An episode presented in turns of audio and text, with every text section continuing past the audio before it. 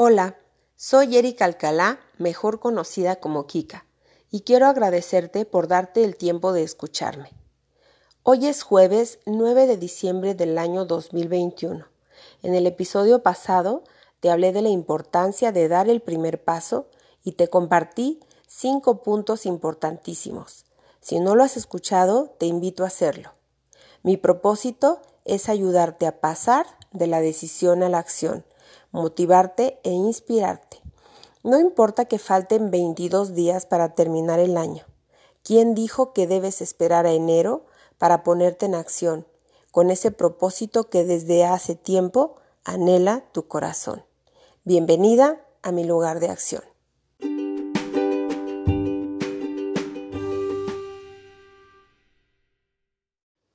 Este es el episodio número 17 y empezaré con un dicho que me recordó mi mamá hace un par de días, cuando le dije que el jueves pasado perdí la noción del tiempo y estuve tan entretenida horneando galletas de Navidad que olvidé grabar el podcast y hasta el viernes recordé que era viernes.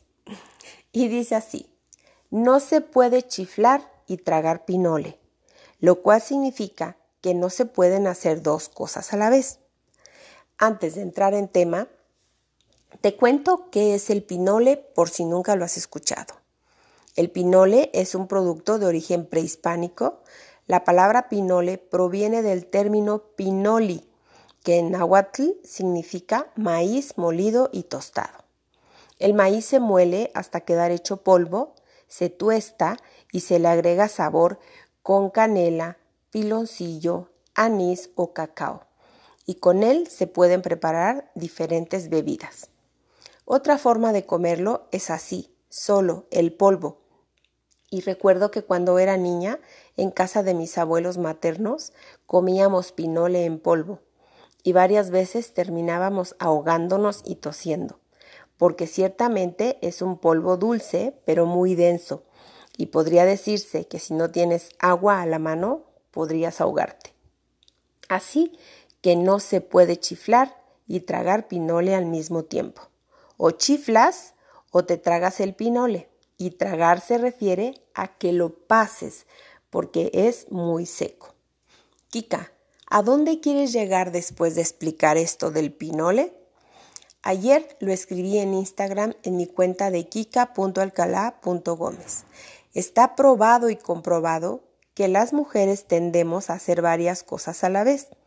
Algunas veces todas resultan bien y en otras ocasiones es simplemente imposible, porque hay tareas o actividades que requieren de nuestra atención total y aunque siempre quisiéramos llegar a todo, hacerlo todo, responder y atender a todo y cumplir con todo y con todos, mm, es imposible.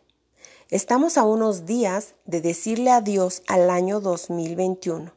El año 2020 fue el año de la pandemia. El año 2021 es el año de la pandemia, las vacunas contra el COVID y el año de la nueva normalidad. Ese nombrecito no me gusta para nada. Bueno, pasa que hemos vuelto a las actividades de antes con algunas modificaciones, pero hemos vuelto y con ese regreso ha vuelto también el corre-corre, las prisas, compromisos laborales, de familia, amigos y junto con pegado, el estrés. Y te diré brevemente qué es el estrés, porque se merece un episodio completito. ¿Qué es eso? El estrés es un sentimiento de tensión y que nos pone tensos. Es una reacción de nuestro cuerpo ante un desafío o una demanda y se genera cuando sientes que tal vez no lo vas a lograr, aunque sí lo logres, antes y durante, esa tensión que sientes se llama estrés. Pero alto, hagamos una pausa. Respiremos juntas. ¿Qué te está causando estrés hoy? Piensa un poquito. Y te daré un ejemplo personal para que entiendas mejor el punto. Arturo y yo tenemos tres hijos. La menor es Andrea y mañana cumple 10 años. Arturo y María tienen 13 y 16 años, que están en plena pubertad y adolescencia. Desde que empezó diciembre han tenido compromisos escolares, de amigos y de sus grupos de formación espiritual. Además, viene el cierre de ciclo escolar con exámenes, entrega de proyectos, eventos navideños, tareas y tareas. Arturo, mi amado esposo, trabaja y llega por la tarde casi oscureciendo. Yo estoy en plena producción de galletas navideñas y venta de cajas. Esta semana se han sumado más compromisos. Toda la semana, durante las cenas, hemos estado hablando de cómo llegar a todo, cómo cubrir y asistir a todo. ¿Y sabes algo? Pensar esto me cansa. No lo vamos a lograr. No podemos chiflar y tragar pinole. Aunque nos hagamos pedacitos, no lo vamos a lograr. Te diré por qué, y soy muy sincera contigo. En primer lugar, porque es demasiado. En segundo lugar, porque no hay tiempo para todo. No podemos sacar más tiempo del que existe. Y en tercer lugar, porque necesitamos vivir y no que la vida nos viva. Esto nos ha causado discusiones, tensión, silencios, volver a hablar, hacer pausas, volver a hablarlo, volver a pensar, volver a repensarlo, hablarlo con los niños, hablarlo entre nosotros como esposos, porque es demasiado. Necesitamos hacer una pausa, pensar y elegir qué es prioridad qué es absolutamente necesario e importante y qué no lo es. Para eso voy a compartirte algunos puntos vitales y así vamos cerrando este episodio.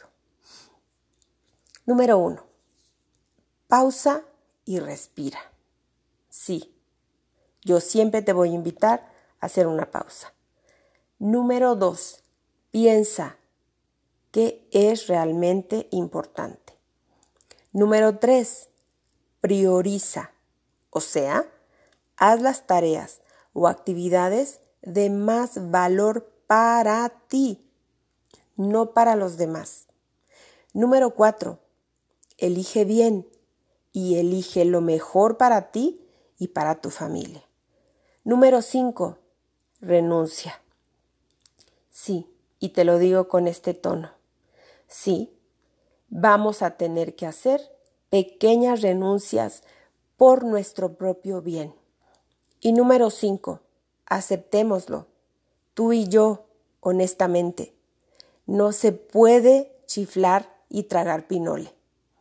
Soltemos la autoexigencia. Tratemos de disfrutar los últimos días del año. Busquemos un día de no hacer nada, de acostarnos a disfrutar nuestra cama o el sillón de la sala, acurrucarnos para ver una película. No importa que en el minuto dos ya estemos dormidos. Evitemos el tráfico en la medida de lo posible. Evitemos las prisas innecesarias. Pongámonos la pijama y disfrutemos como familia, por lo menos un día porque no tenemos que ir a todas las posadas, a todas las reuniones sociales, a todos los eventos. No, no y no. Alto, pausa, stop, calma. Y te aclaro que este mensaje también es para mí.